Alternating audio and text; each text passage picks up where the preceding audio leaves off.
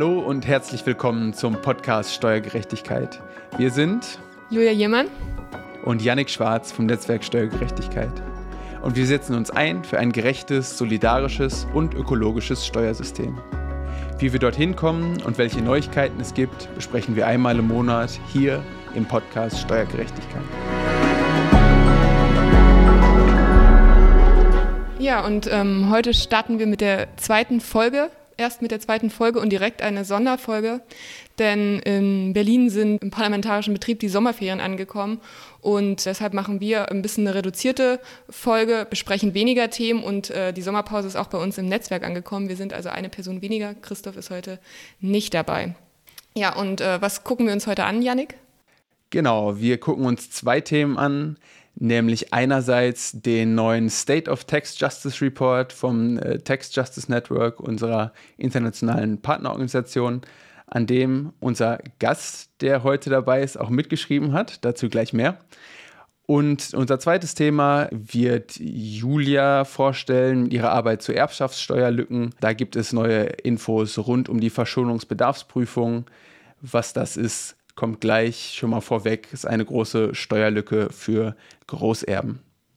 Ja, und bevor wir anfangen, ähm, wollen wir erstmal unseren Gast vorstellen. Bei uns ist heute ähm, Alison Schulz vom Text Justice Network. Ähm, hallo, Alison. Hallo, schön hier zu sein. Wir haben dich natürlich heute nicht ganz äh, aus Zufall eingeladen, sondern du hast an einem äh, Report mitgearbeitet oder an einer Publikation, die wir heute besprechen. Und bevor es losgeht, vielleicht würdest du noch ein, zwei Sätze zu dir sagen, wer du bist, was du beim Text Justice Network machst und genau. Gern. Ähm, mein Name ist Alison. Ich arbeite als sogenannte Research Fellow beim Text Justice Network. Das bedeutet, ähm, dass ich vor allem auch an den quantitativen Analysen, die wir machen, an den quantitativen Forschungsprojekten, an denen wir sind, mitarbeite. Mein Hintergrund ist eigentlich mehr im Bereich Finanzen. Ich bin Finanzökonomin und habe bis vor kurzem auch als Finanzökonomin an der Uni Mannheim gearbeitet. Und ich denke, zum Text Justice Network sage ich vielleicht später nochmal mehr. Genau, das ist äh, super Überleitung. Äh, willkommen auch von mir zum Podcast. Genau, dann würden wir direkt einsteigen, vielleicht genau mit dem Thema, bevor wir in den Bericht gehen. Was ist eigentlich genau das Text Justice Network? Was sind so eure Ziele? Wie seid ihr aufgebaut? Äh, genau, also als Text Justice Network haben wir so als großes übergeordnetes Ziel eine Neuprogrammierung unserer Steuersysteme für eine fairere Welt, um das so ganz allgemein zu sagen. Ähm, also es geht darum, die Steuersysteme so zu verändern, dass sie der großen Mehrheit dienen und dass sie einer gerechteren Welt dienen. Wir arbeiten dafür mit Partnern auf der ganzen Welt zusammen, unter anderem auch jetzt mit euch als Netzwerk Steuergerechtigkeit. Und unser unsere Aufgabe ist eigentlich vor allem, das zu unterstützen, was an anderen Teilen der Welt passiert oder was insgesamt in anderen Initiativen passiert. Also wir unterstützen Kampagnen, Organisationen, Policymakern, die äh, für ein faireres System sich einsetzen. Und ich würde sagen, wir machen das vor allem durch drei Dinge. Zum einen ähm, forschen wir zum bestehenden System, also analysieren, was falsch läuft, wie viel wie groß der Schaden ist. Darum wird es jetzt später auch gehen. Als zweiten Punkt äh, entwickeln wir Alternativen und haben ganz konkrete Politiken, für die wir uns einsetzen, weil wir glauben, dass die das System fairer machen werden. Und ich denke, der dritte Punkt ist Öffentlichkeitsarbeit, dass wir auch versuchen, diese Themen in die Öffentlichkeit zu bringen, sodass sie dann in einem hoffentlich demokratischen Prozess ausgehandelt werden können. Mhm. Und wie passt eure Flaggschiff-Publikation da genau rein, der State of Text Justice Report? Was deckt der so von diesen Zielen ab? Genau, der State of Text Justice Report, vielleicht einmal ganz kurz, eigentlich schätzt der im Gesamten, wie viel Geld uns als Gesellschaft weltweit verloren geht, weil wir eben Politiken haben, die ausgenutzt werden können von Unternehmen oder von Superreichen und damit Steuern vermeiden. Und im Kontext unserer Ziele würde ich sagen, dass der State of Text Justice Report eigentlich misst, wie groß ist denn das Potenzial zur Veränderung? Wie viel hätten wir denn unter einem besseren System? Was wäre unter einem besseren System möglich? Wie viel Geld würde unterschiedlichen Staaten zur Verfügung stehen, wenn manche ähm, destruktive Steuervermeidungspraktiken nicht mehr möglich wären? Zum Kontext vielleicht, was wir sonst so machen in dem Forschungsbereich der State of Tax Justice, ist dabei eine ökonomische Schätzung, wo wir wirklich in, in Dollars berechnen, wie viel äh, Steuerverluste die unterschiedlichen Länder in Kauf nehmen müssen unter dem aktuellen System. Und die anderen Forschungsschwerpunkte, die wir haben, sind so ein bisschen grundlegender. Also wir haben zwei große Indizes, die wir nutzen, um diese Berechnung zu machen. Das erste ist der Corporate Tax Haven Index auf Englisch. Es ist quasi ein Index, der berechnet, wie, wie groß das Potenzial eines Landes eine Steueroase zu sein. Also da geht es um Steueroasen für Unternehmen. Und da klassifizieren wir quasi die Länder, die erlauben, dass Unternehmen Profite verschieben, um in diesen Ländern dann überhaupt keine oder nur eine sehr geringe Steuer zu zahlen. Das ist unser einer großer Index. Die zweite große Analyse, die wir immer machen, ist der Schattenfinanzindex, wo wir analysieren, wo sich Geld leicht verstecken lässt. Also egal, ob man jetzt Geld legal oder illegal erworben hat und dann entweder das verstecken möchte, weil es illegal ist, oder es verstecken möchte, weil man keine Steuern auf, auf das Geld bezahlen möchte, was man möglicherweise mit seinem Vermögen verdient. Ähm, und in diesem Schattenfinanzindex messen wir, inwieweit Länder solche Praktiken ermöglichen.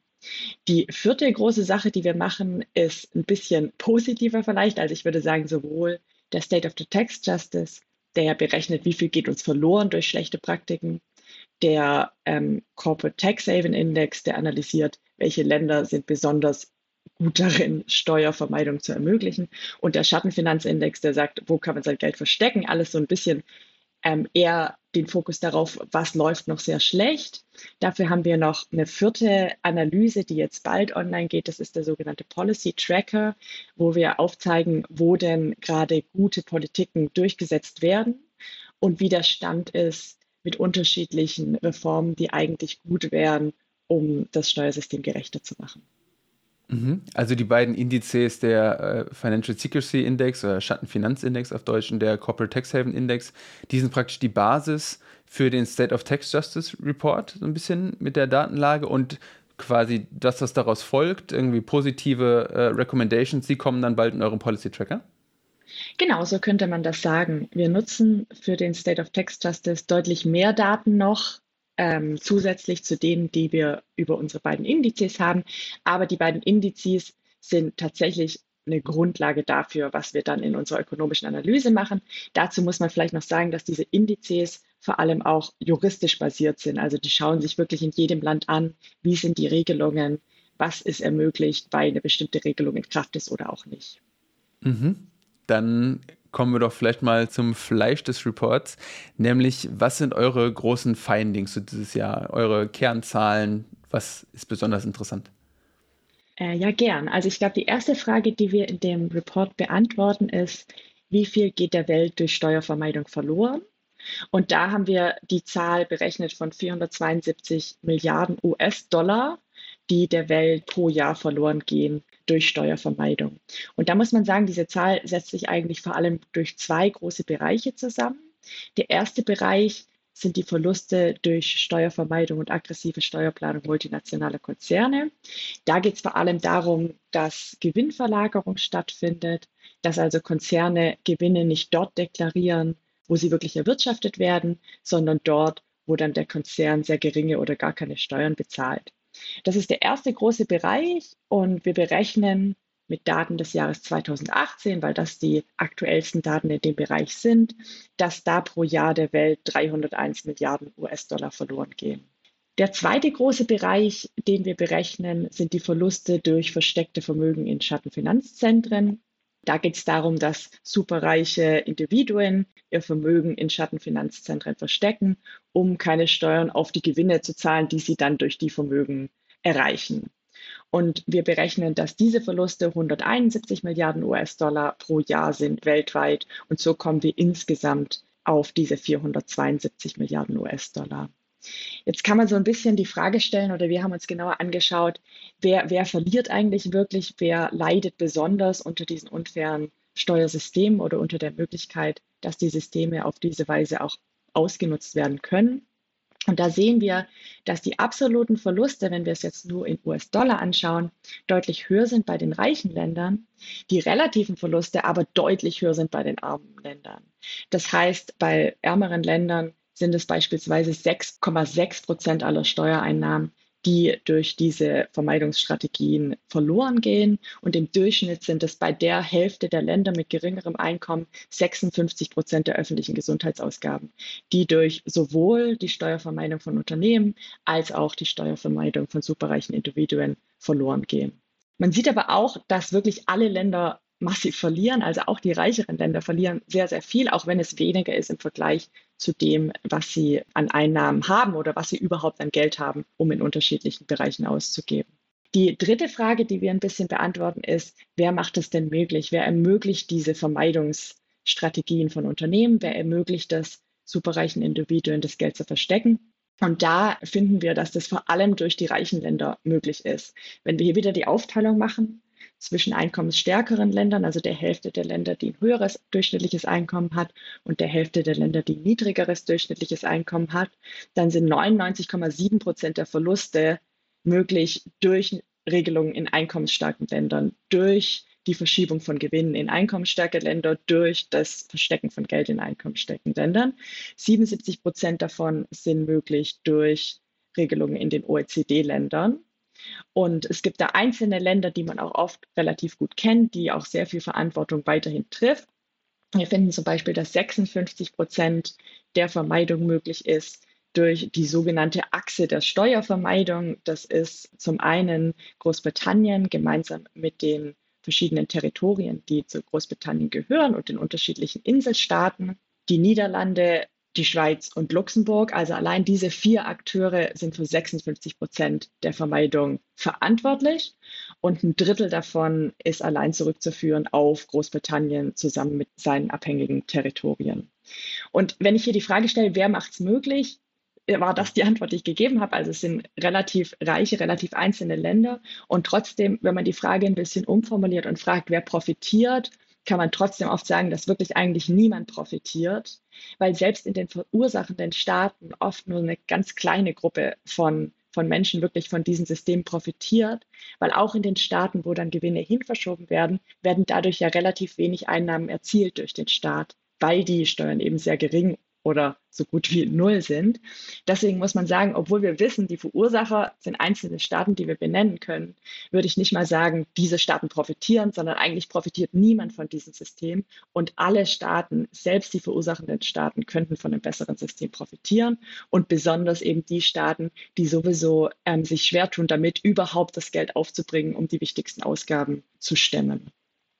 Ja, danke erstmal für die ähm, Einordnung. Das ist natürlich jetzt äh, im Prinzip nicht so schönes Ergebnis und was ich dann noch denke, mittelbar äh, leiden ja die Länder dann vor allem, selbst die reichen Länder, weil diese Steuerregelungen und die äh, Nichtbesteuerung führt ja noch zu einer noch größeren Vermögensungleichheit und das ist ja, äh, tut ja keinem äh, Land oder keiner äh, Demokratie und ja, gesamtwirtschaftlich ist das ja sowieso problematisch. Also leiden die Länder ja dann mittelbar mindestens alle unter den Folgen, also selbst die Reichen.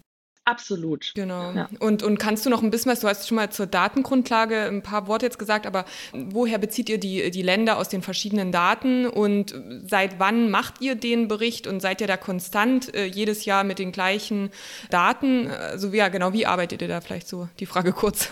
Und wenn ich vielleicht eine Frage da noch anhängen darf, wie, wie, wie zuversichtlich kann man bei solchen Berichten generell sein, ne? wenn man so breite Datenlagen dann wahrscheinlich auch hat, dass diese Zahlen wirklich so stimmen. Ja. So stimmt. äh, gern. Ich würde vielleicht die Methodenfrage kurz getrennt beantworten für unsere Schätzung von der Steuervermeidung durch multinationale Konzerne und der Schätzung der Steuervermeidung durch Superreiche. Ich würde erst kurz was dazu sagen, wie wir vorgehen, welche Daten wir nutzen und dann auch welche Limitationen oder welche Probleme es dann auch mit den Ergebnissen geben kann durch diese Daten. Also um zu berechnen, wie hoch die Steuervermeidung durch multinationale Konzerne ist, nutzen wir eine Methode, die auf sogenannte Misaligned Profits basiert, also eigentlich auf falsch berichtete Gewinne. Und die Grundlage dieser Methode ist, dass wir uns erstmal anschauen, für einen multinationalen Konzern, wie viel Gewinne würden wir denn in den unterschiedlichen Ländern, in denen dieser Konzern aktiv ist, erwarten? Wenn wir zum Beispiel ein deutsches multinationales Unternehmen hätten, das, sagen wir mal, in Bangladesch mit einem ähm, Subunternehmen produziert, in Kenia Produkte verkauft und vielleicht dann noch eine Unterfirma in, sagen wir jetzt einfach mal, in Jersey hat, dann würden wir erwarten, dass wenn in Bangladesch fast alles produziert wird, sagen wir, die Hälfte des Gewinnes wird eigentlich dort erwirtschaftet. Wenn in Kenia der Großteil der Produkte verkauft wird, wird dort vielleicht 40 Prozent des Gewinns erwirtschaftet. Und wenn in Jersey eine Person sitzt, die irgendwas registriert, sind das vielleicht 10 Prozent des Gewinnes. Und so berechnen wir sogenannte theoretische Gewinne. Also wir schauen uns an, wo würden wir eigentlich erwarten, dass Gewinne anfallen, gegeben der wirklich ökonomischen Aktivität, die dort stattfindet. Und diese theoretischen Gewinne vergleichen wir dann mit den Gewinnen, die die Konzerne tatsächlich berichten in unterschiedlichen Ländern.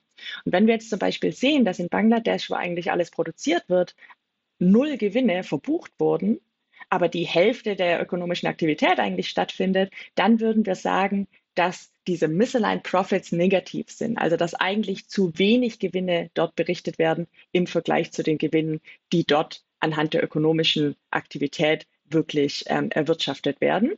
Wenn dann in Jersey alle Gewinne berichtet werden, dann würden wir sagen, da ist, wird eigentlich der Gewinn hin verschoben, einfach nur aus Steuergründen.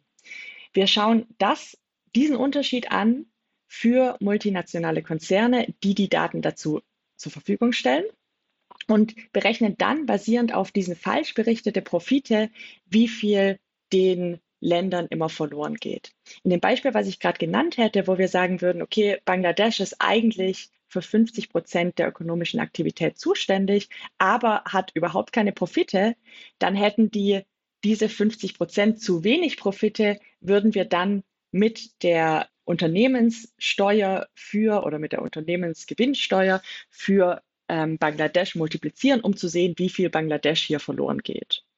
Die Datengrundlage dafür ist die sogenannte länderspezifische Berichterstattung, die äh, von der OECD veröffentlicht wird. Das sind Daten, wo Unternehmen oder wo multinationale Unternehmen aufschlüsseln müssen, wie viel ähm, Beschäftigte sie in unterschiedlichen Ländern haben, wie viel Profite sie in unterschiedlichen Ländern haben, aber auch wie viel sie in unterschiedlichen Ländern an äh, Verkaufserlösen haben oder wie viel ähm, Vermögen sie in unterschiedlichen Ländern haben. Und so berechnen wir dann diese Zahlen von verschobenen Profiten. Wir nehmen dabei nur die Zahlen in Kontext, die wirklich in Länder verschoben werden, wo die Steuersätze sehr gering sind. Das heißt, wenn jetzt ein multinationales Unternehmen zu viel berichtet in einem Land, was eigentlich sehr hohe Steuersätze hat, dann beziehen wir das nicht mit ein.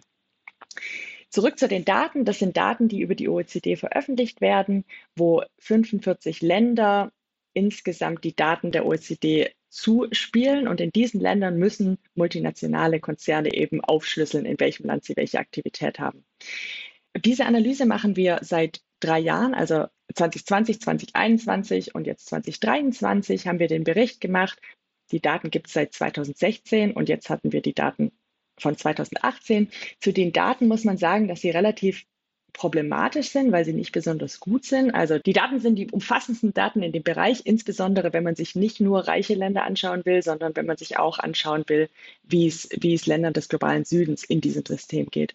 Gleichzeitig sind die Daten problematisch, weil die OECD nicht wirklich sicherstellt, dass die Daten ordentlich sind. Also es sind relativ viele Daten drin, die problematisch sind. Zum Beispiel haben wir elf multinationale Konzerne, die 2016 eine Aktivität in Algerien berichtet haben. Wir haben keinen einzigen französischen multinationalen Konzern, der 2017 dort Aktivität berichtet und dann wieder zwölf Konzerne, die 2018 dort Aktivität berichten. Das heißt, vieles lässt darauf hindeuten, dass die Daten nicht so besonders gut sind und wir haben aber keine gute Möglichkeit, wirklich zu schauen, was da falsch ist. Und deswegen ist in dem Punkt auch immer ein bisschen unser Appell an die OECD, diese Daten zu verbessern, erstens.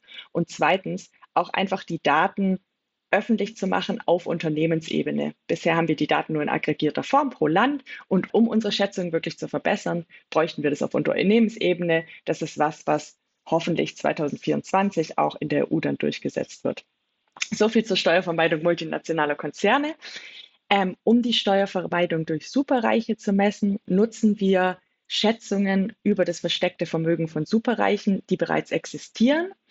Da ist die Grundidee hinter dieser Schätzung ist eigentlich, dass man Zahlungsbilanzen vergleicht. Ähm, da kann man sagen, jedes Land in diesen Zahlungsbilanzen berichtet zwei Dinge und man vergleicht diese Dinge, um zu sehen, was da irgendwie nicht stimmen kann. Wenn wir zum Beispiel Deutschland nehmen, dann würde Deutschland berichten, wie viel Vermögen in Deutschland, also bei deutschen Banken, bei deutschen Vermögensverwaltungen und so weiter, gehört Menschen in anderen Ländern. Gleichzeitig würde Deutschland auch berichten, wie viel Vermögen haben Deutsche im Ausland. Und wenn wir diese Zahlen weltweit zusammennehmen, müsste eigentlich dasselbe rauskommen, weil alles, was in Deutschland irgendjemand besitzt, muss in irgendeinem anderen Land berichtet werden als in Deutschland. Und wenn man diese beiden Zahlen vergleicht, sieht man aber, dass das nicht der Fall ist, sondern man sieht, dass deutlich mehr Vermögen irgendwo ist, wo nicht klar ist, wem das eigentlich gehören soll. Das heißt, die berichteten Vermögen in Ländern sind höher als die berichteten Vermögen, die Leute sagen, dass sie im Ausland besitzen. Und da kommt man auf eine Zahl von 9,9 Billionen und wir nutzen einen Ansatz, um festzustellen, wem diese 9,9 Billionen gehören wo sie sind, also in welchen Schattenfinanzzentren sie sind und wie viel Steuerverluste dann damit verbunden sind. Genau, vielleicht basierend darauf und auch, was du vorher gesagt hast, dass ihr das jetzt zum dritten Mal macht. Was sind denn so die Entwicklungen, die man ablesen kann? Oder sind die Datenlagen eben so schwierig, dass man gar nicht mit wirklich Zuversicht sagen kann, dass man da eine Tendenz ablesen kann? Ähm, ja, das ist eine gute Frage. Also ich tue mich relativ schwer damit, wirklich unsere Berichte über die drei Jahre zu vergleichen. Ähm, ich finde, eine optimistische Sicht, die man trotzdem einfach haben muss, ist, wir machen diese Schätzung seit äh, 2020, weil da das erste Mal überhaupt diese Daten veröffentlicht wurden. Das heißt, davor war es überhaupt nicht möglich, auf diese Weise herauszufinden, wie viel Steuervermeidung durch Gewinnverlagerung stattfindet. Das heißt, ich finde, der große Optimismus an der Veränderung über die letzten Jahre ist eigentlich, wir haben diese Daten und das ist schon mal extrem gut. Aber, und das hattest du jetzt schon ange angesprochen, ich finde die Vergleiche sehr, sehr schwierig, weil einfach die OECD nicht dafür sorgt oder die Länder, die die Daten der OECD zuspielen, nicht dafür sorgen, dass diese Daten wirklich gut sind in der Qualität. Und deswegen tue ich mich schwer damit, die Zahlen wirklich zu vergleichen, insbesondere für einzelne Länder. Wenn es da Veränderungen gibt, dann kann das einfach daran liegen, zum Beispiel dieses Jahr hat, oder nicht dieses Jahr, aber im Jahr 2018, das ist ja das Jahr der Daten, hat China keine Berichte vorgelegt. Das heißt, in manchen afrikanischen Ländern haben wir deutlich geringere Zahlen, weil diese Berichte einfach nicht mit drin waren. Gegeben dieser Datenlimitation, die natürlich auch nicht nur für diesen Bericht gilt, sondern für sämtliche empirische Forschung in dem Bereich, würde ich sagen, natürlich gibt es Unterschiede in der Qualität, aber das ist ein Problem, das wir immer haben, wenn wir mit Daten arbeiten, können wir trotzdem sagen, dass die Schätzungen sehr ähnlich zu den Vorjahren sind. Also wir haben ganz leicht geringere Summen im Vergleich zu, zu den Daten von 2017, also basierend auf 2018 sind die Summen ein bisschen geringer. Das kann teilweise an den Daten liegen, weil auch Teile korrigiert wurden, die eventuell die Schätzung über oder zu Überschätzung neigten in den letzten Jahren. Aber insgesamt muss man sagen, die Tendenz ist sehr ähnlich. Das heißt, selbst wenn wir hier leichte Fortschritte haben durch zum Beispiel besseren Informationsaustausch, durch die länderspezifische Berichterstattung, ähm, können wir auf keinen Fall sagen, dass irgendwie das Problem gelöst ist, weil das Problem weiterhin da ist und wir weiterhin sehen, dass eigentlich nicht ein massiver Fortschritt stattfindet. Ähm, das war jetzt wieder sehr bezogen auf die Schätzung, die wir für Unternehmen haben. Ähm, bei den Steuervermeidungen für Superreiche, ich finde, da sind die Zahlen zumindest im Aggregat vielleicht ein bisschen, im Aggregat finde ich sie ein bisschen vertrauenswürdiger, weil es einfach die, die Makrostatistiken der Länder sind. Und da muss man sagen, dass sich zum Beispiel die Schätzung des versteckten Vermögens in Schattenfinanzzentren für 2018 deutlich erhöht hat im Vergleich zu 2016. Das heißt, da kann man eigentlich nicht sagen, dass das weniger stattfindet. Okay. Wir haben ja jetzt über die globale Ebene vor allem geredet, aber wir sind natürlich ein nationales Netzwerk vor allem. Äh, Gibt es denn speziell was zu Deutschland, was du uns erzählen kannst? Ist Deutschland äh, eher Netto-Verlierer, Netto-Gewinner? Und gibt es vielleicht sogar Ideen, was für Reformen gerade für Deutschland relevant wären? Ähm, ja, also man kann auf jeden Fall sagen, dass Deutschland sehr stark verliert. Also Deutschland gehört jetzt nicht zu den wenigen Staaten, die massiv die beiden Dinge ermöglichen, die wir untersuchen. Andere Dinge werden dann in Deutschland ermöglicht. Ähm, um vielleicht kurz die Zahlen zu nennen und sie im Kontext zu setzen. Also wir finden für Deutschland, dass ähm, Deutschland leidet unter Gewinnverlagerung durch multinationale Konzerne, die entweder deutsche Konzerne sein können, aber auch Konzerne aus anderen Ländern, die einfach die Profite aus Deutschland rausschieben, haben wir eine Gewinnverlagerung von 54 Milliarden Euro und der dadurch entstandene Steuerverlust wäre bei 16 Milliarden Euro. Über das versteckte Vermögen von Superreichen, das wird geschätzt für Deutschland, dass es in der Höhe ist von 450 Milliarden ähm, oh, ich habe jetzt Euro gesagt, es tut mir leid, es ist in immer US-Dollar. Genau, das wird geschätzt von 450 Milliarden US-Dollar und die dadurch entstandenen Steuerverluste wären über 10 Milliarden US-Dollar. Das heißt, wir wären so bei 26 Milliarden US-Dollar und wenn wir das einfach mal in Kontext setzen, äh, die Kindergrundsicherung wird geschätzt mit 12,5 Milliarden Euro pro Jahr. Das 9-Euro-Ticket würde 10 Milliarden Euro pro Jahr zahlen. Das heißt, wir könnten beide diese Reformen davon relativ leicht finanzieren. Bei dem jetzigen Wechselkurs von US-Dollar zu Euro ist es auch ein bisschen ähnlich und hätten wahrscheinlich immer noch sehr viel Geld übrig.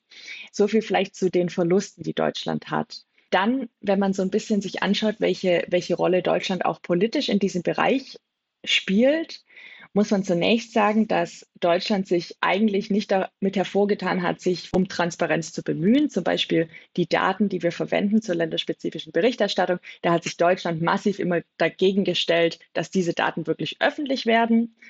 In der EU, sie werden jetzt zum Glück öffentlich, aber Deutschland hat auch dazu beigetragen, dass da die Veröffentlichungsregelungen auch verwässert wurden dann muss man vielleicht sagen, dass Deutschland natürlich, natürlich haben wir ein Problem, dass reiche Deutsche ihr Geld woanders verstecken, aber wir haben auch das Problem, dass Menschen in anderen Ländern ihr Geld in Deutschland verstecken, vielleicht weniger aus Steuergründen, sondern eben um Geldwäsche zu betreiben. Deswegen würde ich sagen, wo Deutschland eine große Verantwortung trägt, ist, dass Deutschland immer noch Paradies für illegales Geld ist und dass Deutschland deswegen auch sich für mehr Transparenz einsetzen müsste.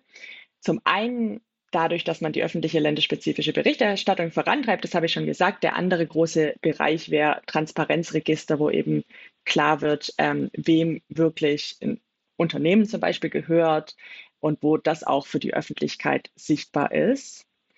Und das Letzte, was man vielleicht äh, noch sagen könnte, das ist jetzt ein bisschen eher auf EU-Ebene, aber Deutschland hat da auch seine Rolle zu spielen. Auf, auf EU-Ebene ist jetzt die BIFID-Initiative, die quasi diese erste Form der Steuervermeidung, wo wir schätzen, wie viel Unternehmen an Profiten verschieben und wie viel Steuern dadurch verloren gehen. Die ist jetzt von, oder da gibt es von der Kommission einen Vorschlag und ich denke, eine große Verantwortung von Deutschland könnte sein, diese Initiative wirklich zu unterstützen und ein Vermögensregister auf EU-Ebene voranzutreiben, was dann eben wiederum das Verstecken von Vermögen durch Superreiche in Europa schwieriger machen würde. Und ähm, was meint ihr, wie könnte da eine UN-Steuerkonvention helfen? Vielleicht erstmal kurz zur UN-Steuerkonvention. Also unsere Forderung in dem Bereich ist eigentlich, dass die, ähm, dass die internationalen Steuerregelungen, die bisher vor allem auf OECD-Ebene beschlossen werden, nicht mehr auf OECD-Ebene beschlossen werden, sondern durch die UN. Das Problem an der OECD ist, dass es eben eigentlich ein Club der reichen Länder ist. Und wie wir gesehen haben, sind die vor allem VerursacherInnen der, der Verluste und repräsentieren nicht die gesamte Welt und nicht alle, die von den internationalen Steuerregelungen betroffen sind. Das heißt, für uns wäre es sehr wichtig, dass das Ganze auf UN-Ebene gehoben wird, weil die UN dann eben auch rechenschaftspflichtig wäre gegenüber allen Ländern und nicht gegenüber nur den reichen Ländern. Und so könnten hoffentlich dann auch die Interesse der vielen Länder, die bisher einfach bei der OECD mitmachen können, aber nicht mitentscheiden dürfen, könnten dann auch mit einbezogen werden. Das ist irgendwie so die größere Perspektive. Und das ist ja auch was, was jetzt von, von den afrikanischen Ländern gefordert wurde Ende letzten Jahres. Dazu wird es jetzt dann im Herbst weitere Schritte hoffentlich geben. Und wir hoffen, dass unter der UN Regelungen durchgesetzt werden können, die eben dazu führen, dass Unternehmen und Superreiche ihre Steuern wirklich auf eine verantwortliche Weise dann auch zahlen müssen mit den Regelungen, die dann eingesetzt werden. Okay, dann Alison, vielen, vielen Dank äh, für deinen Einblick und alles Gute weiter mit eurer Öffentlichkeitsarbeit rund um den State of Tax Justice Report. Dankeschön. Super, dann kommen wir zum zweiten Thema das aber im Prinzip einen ganz ähnlichen Inhalt hat. Das ist ja quasi unsere Podcast-Folge zu Steuerlücken für superreiche Menschen. Und diese Menschen können praktisch immer und überall Besteuerung vermeiden, global und in Deutschland, legal und illegal. Das sind die Sachen, die wir uns als Netzwerk Steuergerechtigkeit ja auch generell angucken. Und jetzt gehen wir auf eine absichtlich ins Gesetz geschriebene Möglichkeit für Superreiche in Deutschland, auf ihre Erbschaften und Schenkungen quasi gar keine Steuern zu bezahlen. Da geht es um die sogenannte Verschonungsbedarfsprüfung, das ist ein großes Wort, das Julia uns jetzt gleich hoffentlich etwas näher bringt, ähm, die dazu jetzt gerade eine Anfrage ans Statistische Bundesamt geschrieben hat und uns über die Ergebnisse berichtet. Aber vielleicht erstmal äh, ganz vorne, was ist eigentlich die Erbschafts- und Schenkungssteuer? Wieso ist das so gedoppelt und was ist deren Rolle im deutschen Steuersystem? Ähm, genau, also eigentlich ganz gute Frage. Erbschaften und Schenkungen, äh, das sind ja also das, was wir auch ganz klassisch darunter verstehen. Und die besteuern wir gleich. Aber nur die meisten Übertragungen im, im engeren Verwandtenkreis und ähm, die werden überhaupt nicht besteuert, weil die unterhalb persönlicher Freibeträge nennt sich das bleiben. Also wenn ich jetzt beispielsweise von meiner Mutter etwas geschenkt bekomme und das ist nur 300.000 Euro wert, dann interessiert das das Finanzamt gar nicht, sondern erst wenn ich über den Freibetrag dann komme von 400.000 Euro und dann fällt eine Steuer an und dahinter, also der Gedanke ist natürlich, es ist ja auch eine Form von Einkommen und da fällt keine Einkommenssteuer an sondern es ist halt eine Vermögensmehrung und da nehmen wir halt eine, eine, heißt die Steuer halt anders. Und es ist halt eine Erbschafts- und Schenkungssteuer und die knüpft natürlich daran an, dass wir Leistungsfähigkeit besteuern wollen und Erbschaften und Schenkungen ja auch zu einer erhöhten Leistungsfähigkeit äh, führen und die vor allem ja ganz ungleich verteilt sind in Deutschland. Und genau. Und die Rolle im deutschen Steuersystem, das kann man äh, relativ kurz fassen, die ist nicht so besonders groß. Also zwar ist die Rolle von Erbschaften und Schenkungen in Deutschland relativ groß, aber nicht unbedingt die Rolle ähm, der Besteuerung. Also wir wollen ja so mit der Steuer ähm, ein bisschen für Chancengerechtigkeit sorgen, weil die eben sehr ungleich verteilt sind, die äh, Erbschaften und Schenkungen. Und wir wollen ähm, auch ganz große Vermögensanhäufungen in den Händen von wenigen Menschen ähm, dadurch verhindern. Aber tatsächlich machen wir das nicht so richtig. Es werden jedes Jahr so 400 Milliarden Euro, also Riesensummen, also das sind 10 Prozent vom Bruttoinlandsprodukt, werden jedes Jahr vererbt und verschenkt. Und Steuern nehmen wir da nur so von letzten Jahr 9 Milliarden ein, also zwei, drei Prozent tatsächlich. Und wenn wir das, wir muss, man muss die Erbschaftssteuer immer zusammen mit der Vermögenssteuer sehen, weil das sind beides Vermögenssteuern und die Vermögenssteuer haben wir nicht in Deutschland, also die ist ausgesetzt seit 1997 und deswegen sind die 9 Milliarden äh, sozusagen die einzigen ähm, Vermögenssteuer, die wir haben und ähm, die Grundsteuer, die bezahlen ja in der Regel die Vermieter, äh, die Mieter, nicht die Vermieter, sondern die Mieter, die ist umlegbar. Und dann sind diese 9 Milliarden die einzigen Vermögenssteuern, die wir haben. Und das macht gerade mal ein Prozent an den gesamten Steuereinnahmen aus. Also die Rolle ist nicht so groß. Und die Rolle von Erbschaften und Schenkungen ist aber schon relativ groß. Mittlerweile ist da die Hälfte des äh, gesamten Vermögens in Deutschland ist vererbt und verschenkt und ähm, nicht mehr während Lebzeiten da erarbeitet oder erwirtschaftet, besser gesagt. Mhm. Ja, auch im internationalen Vergleich ist Deutschland meiner Kenntnis nach ja bei der Vermögensbesteuerung ziemlich schwach auf der Brust. Aber vielleicht ändert sich das ja. Die neue Erbschaftssteuerstatistik für das Jahr 2022 wurde ja kürzlich veröffentlicht und laut der steigen die Steuernahmen zumindest ein wenig.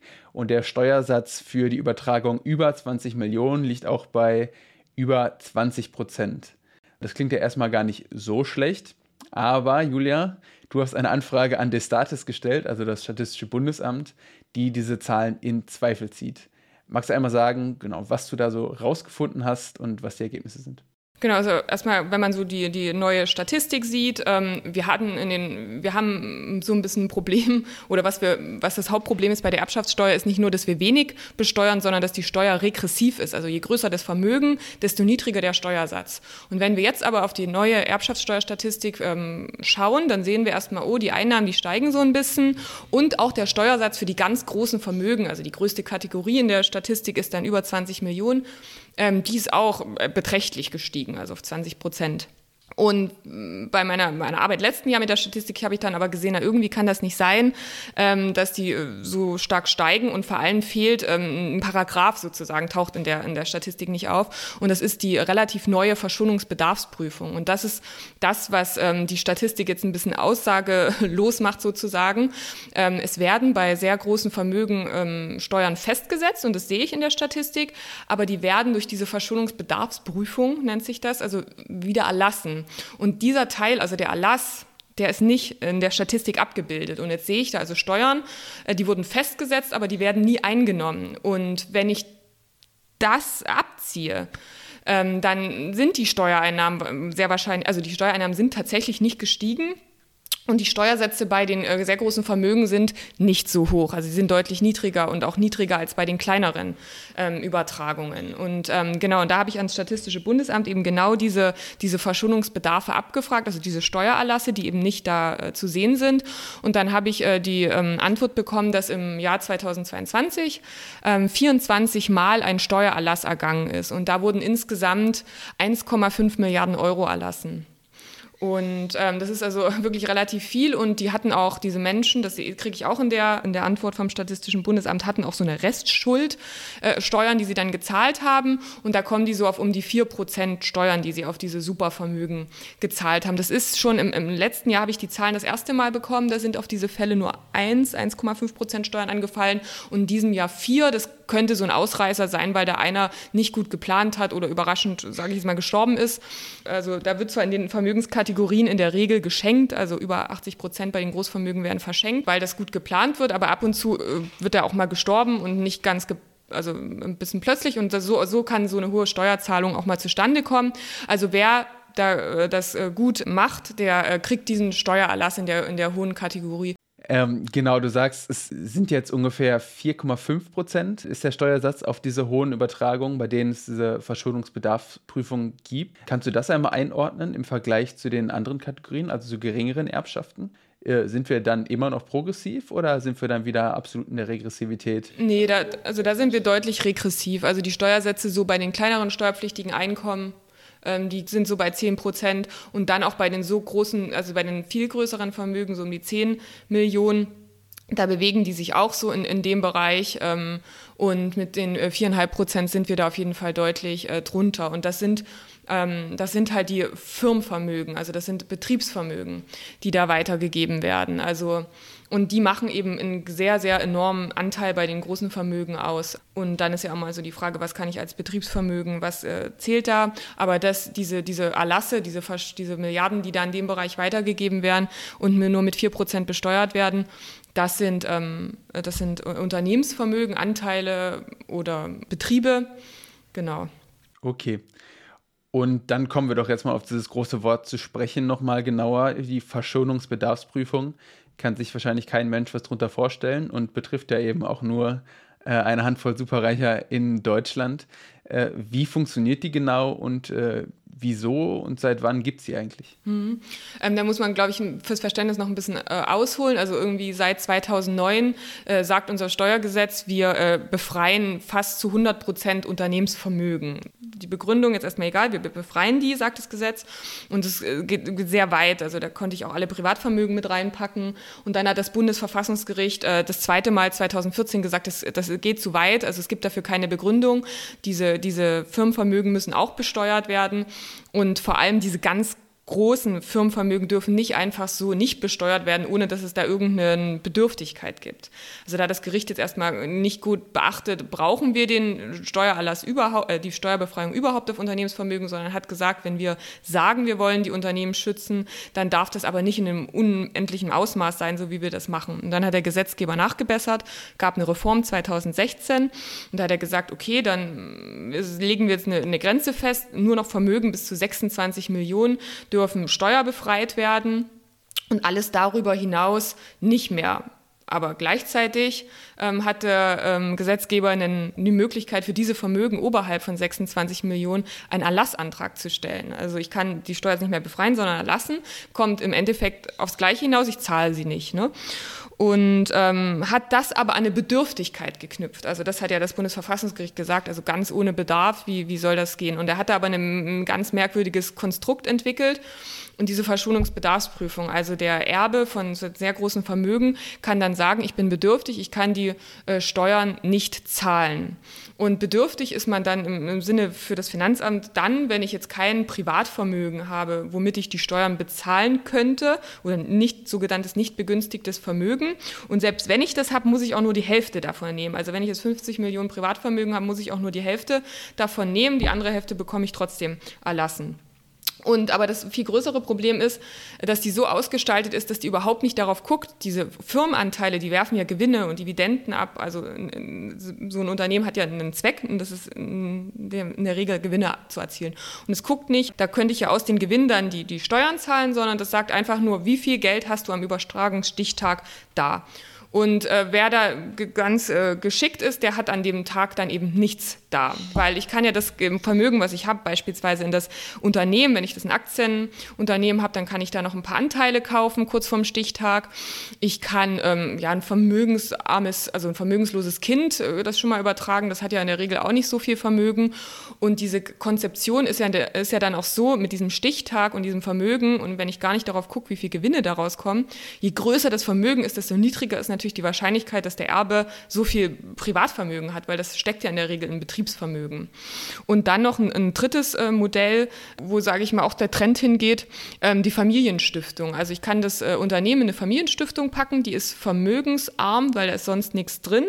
Und die Destinäre, also die Begünstigten, die Familienmitglieder, die die Gewinne dann auch kriegen aus dem Unternehmen, die müssen nicht nachweisen, ob sie bedürftig sind. Also die können reich noch und nöcher sozusagen sein. Es zählt nur, was in der Stiftung ist. Und wenn die leer ist, dann ist die leer, dann gibt es da auch einen Steuererlass. Und so kommen eben diese Steuererlasse zusammen. Also so setzt sich diese Verschonungsbedarfsprüfung zusammen. Genau. Das äh, klingt ja alles relativ absurd, ist es auch. Und das Bundesverfassungsgericht guckt sich tatsächlich gerade das dritte Mal auch ähm, die Regelungen an, weil es da eine ähm, Verfassungsbeschwerde gab und wird dann ähm, dazu auch nochmal Stellung nehmen oder äh, entscheiden. Genau. Und der Rolle könnten durchaus ja auch deine Zahlen dann spielen, ja? Genau, also das Gericht wird sich natürlich äh, die, die Zahlen dann auch angucken und äh, der Kläger, da klagt ein, ein Erbe von einem kleinen oder von einem, von einem Privatvermögen, der sagt, oh, ich musste aber hohe Steuern zahlen, aber die, die großen Unternehmenserben, die müssen das nicht, irgendwie gibt es da ein Problem und äh, verweist da auch noch auf wie das Gesetz zustande gekommen ist, also auf den massiven Lobbydruck der großen Familienunternehmen und verweist da noch auf ein paar andere Punkte. Aber ja, genau diese Zahlen äh, werden dann auch eine Rolle spielen bei der Entscheidungsfindung beim Gericht, genau. Wir haben uns da auch mit einer Stellungnahme eingebracht und dann dem Gericht so dargelegt, wie, wie geht denn Steuergestaltung aktuell in Deutschland mit dem Erbschaftssteuerrecht und wo sind die Probleme und wo ist überhaupt das Problem mit der, mit der Verschuldungsbedarfsprüfung, wie die konzipiert ist. Und wir gehen eigentlich fest davon aus, dass das, ähm, das Gericht jetzt nicht groß anders sehen wird und kann. Okay. Also das Verfassungsgericht sagt, die Erbschaftssteuer, so wie sie ist, ist verfassungswidrig, muss alles neu gemacht werden. Und der Gesetzgeber sagt, okay, wir verschaffen die Verschuldungsbedarfsprüfung ab. Ist dann alles gut? Sind wir dann wieder bei progressiven Steuersätzen ähm, und die Welt ist bunt? Oder was gibt es sonst noch für Sachen, die passieren müssen in Bezug auf die Erbschaftssteuer? Und vielleicht auch von der anderen Seite gesehen, äh, das Argument für äh, große Schutzmaßnahmen ganz oben und für Unternehmen ist ja das Unternehmen sonst pleite gehen. Was kann da sonst alternativ gemacht werden, damit das nicht passiert, wenn die Verschuldungsbedarfsprüfung gekippt wird. Genau, also da, das ist ja das Hauptargument dafür ist, wir müssen die Arbeitsplätze retten und wer Steuern zahlt, kann nicht mehr beschäftigen und geht pleite. Und das ist ja die Erzählung, so äh, ist ja das Gesetz zustande gekommen. Und da gibt es heute oder eigentlich gab es schon zum Gesetzfindungsprozess keinen wirklichen Beweis dafür, sondern eigentlich nur ein Gutachten vom Ministerium, vom BMF, das sagt, das ist Blödsinn. Das ganze Gegenteil ist eigentlich der Fall. Ähm, das ist nicht so richtig gut für die Wirtschaft. Gesamtwirtschaftlich subventionieren wir die, die, die Erben und die Nichterben stehen dem nach. Die haben vielleicht die besseren Unternehmensgründungsideen äh, und äh, es ist günstiger, ein Unternehmen fortzuführen, was ich vielleicht eigentlich gar nicht haben will, weil ich sonst Erbschaftssteuer zahle. Also da gibt es immer die, die Steuerbefreiung bekomme ich mit der Bedingung, dass ich das sieben Jahre nicht verkaufe. Und durch diese Regelungen, das nennt man Lock-in-Effekte, wird auch Kapital da gebunden, wo es überhaupt nicht am meisten bringt oder, oder sinnvoll ist. Und diese ganzen Regelungen, das weiß man jetzt, sind eigentlich gesamtwirtschaftlich nicht unbedingt gut. Also diese Regelung sollte man eigentlich komplett streichen und ersetzen einfach durch langfristige Steuerstundungen. Also wenn ich jetzt äh, 400.000 oder 300.000 Euro von der, von der Mutter bekomme, was ich vorhin angesprochen habe, dann ist das natürlich in Bar nicht das gleiche wie ein Unternehmen. Also die, das ist ja ganz anders gebunden. Deswegen, ähm, da kann ich die Steuer vom, vom Geld nehmen und bei dem Unternehmen geht das natürlich nicht und das äh, würde auch gar niemand verlangen, sondern man kann entweder gucken, das Geld, was da ist, dann zahlt man die Steuern und vor allem wird die Steuer gestundet über viele Jahre, ähm, 15, 20 Jahre. Da kann eine Steuer von 20 äh, Prozent, also sagen wir mal so, wenn das Unternehmen die Steuer nicht zahlen kann oder der Erbe, dann hat das Unternehmen wahrscheinlich andere Probleme. Ähm, also über, über viele Jahre eine Steuerstundung ist für die Erben zu, äh, zu machen und vor allem gesamtwirtschaftlich auch viel, viel sinnvoller. Da, da mahnt uns die OECD aktuell an im Wirtschaftsbericht, dass was wir da machen ähm, sehr weit geht und dass wir die, die Schlupflöcher schließen sollen. Und das, äh, das Gutachten äh, vom BMF, was da 50 Professoren zusammenschreiben, sagen das. Also wir wissen eigentlich, was zu tun ist. Jetzt müssen wir es nur noch ähm, umsetzen. Klasse, das wäre dann auch direkt die Überleitung zu meiner letzten Frage. Wie kommen wir denn dahin, dass wir äh, das wirklich ändern? Äh, wir sind ja Teil auch einer Kampagne, also die du fürs Netzwerk Steuergerechtigkeit mit begleitest. Kannst du da noch zwei Sätze zu sagen, was dort im Moment passiert und was sind so eure Ziele, was sind die nächsten Schritte eben hin zu mehr Steuergerechtigkeit in Sachen Erbschaftsbesteuerung? Genau. Also wenn wir jetzt ähm, das Ziel, dass wir wirklich an die Erbschaftssteuer rangehen, dass da, da, da muss entweder kommt der politische Wille sozusagen, also das kommt jetzt in den, in den nächsten, ähm, vor, vor der Wahl, ähm, wird es da wahrscheinlich, also in allen politischen Lagern, und ich glaube, das haben wir auch mit unserer Arbeit ähm, erreicht, ist angekommen, dass wir ein Problem haben mit der Erbschaftssteuer. Also spätestens, wenn die CDU schon sagt, da gibt es ein Problem und da müssen wir vielleicht ran, dann ist es wirklich wahrscheinlich überall, oder sagen wir mal jetzt vielleicht noch nicht bei der FDP, aber überall angekommen, dass es da Handlungsbedarf gibt. Und diese Diskussion, die wird jetzt im Wahlkampf dann auf jeden Fall hochkommen. Und da werden wir natürlich natürlich mit unserer Kampagne und mit unserer inhaltlichen Arbeit ähm, Wege, Reformen, wir haben ein Reformkonzept geschrieben, wir äh, mischen uns da ein in den Diskurs und dann haben wir natürlich noch das Bundesverfassungsgericht, da braucht es dann vielleicht gar keinen politischen Willen, das vielleicht sagt, ähm, im, im, Anfang nächsten Jahres ist mit einer Entscheidung zu rechnen. Dieses Jahr wird die wohl nicht mehr kommen, auch wenn die so angekündigt ist. Ähm, und dann geht es nicht mehr darum, ob politischer Wille da ist, sondern dann gibt es einen gesetzgeberischen Auftrag. Und auch dann, wenn es dann zu einer Reform kommt, stehen wir natürlich auch bereit. Und ansonsten ansonsten mm, gehen wir in den Diskurs überall, weil die Erbschaftssteuer ja nicht nur das Problem hat, dass da politischer Wille fehlt, sondern die hat auch ein bisschen ein Problem, ähm, die Menschen mögen die Erbschaftssteuer nicht so, weil es da immer so ein Gefühl gibt, dass man betroffen sein könnte und dass bei der Erbschaftssteuer sehr, sehr viel Emotion, weil der, der Tod mit äh, reinspielt oder, oder ganz äh, viele Mythen wie die Doppelbesteuerung. Also da gibt es auch ein bisschen Arbeit äh, da zu leisten dass man ähm, mit den Menschen in den, in den Austausch kommt und Aufklärungsarbeit, Bildungsmaterial, Bildungsarbeit leistet. Und da äh, geben wir unser Bestes, ähm, weil wir davon natürlich überzeugt sind, dass die Erbschaftssteuer ein wichtiger Punkt ist für mehr Chancengerechtigkeit, für mehr, ähm, für mehr Steuergerechtigkeit insgesamt. Und vor allem eines der größten Probleme, was wir haben oder was vielen Lösungen im Weg steht für andere Probleme, ist ja eine ganz extreme Vermögensungleichheit. Und da ist die Erbschaftssteuer, da ist man sich auch jetzt in der, in der, bei den Ökonomen relativ einig, ein guter Punkt, eine gute Methode anzusetzen. Genau. Und daran arbeiten wir und ähm, ja, in den nächsten Monaten und im nächsten Jahr wahrscheinlich ganz besonders. Vielen Dank, Julia, für deine Infos. Auch für mich als deinen Kollegen immer wieder interessant, dich darüber reden zu hören. Aber damit ist auch diese zweite Folge jetzt wieder zu Ende. Vielen Dank nochmal an unsere Gästin Allison vom Text Justice Network und an unsere ZuhörerInnen Abonniert uns gerne im Podcatcher eurer Wahl, äh, um am Ball zu bleiben in Sachen Steuergerechtigkeit. Wir sind mittlerweile bei Spotify, Apple Podcasts, Google Podcasts und auch äh, bei äh, so ein bisschen alternativeren ähm, Diensten am Start. Genau, abonniert uns da gerne und schickt uns weiterhin gerne Feedback. Vor allem dieses Mal würde uns natürlich interessieren, dass wir ein bisschen anderes Format hatten, äh, mehr Interviewcharakter. Gefällt euch das mehr?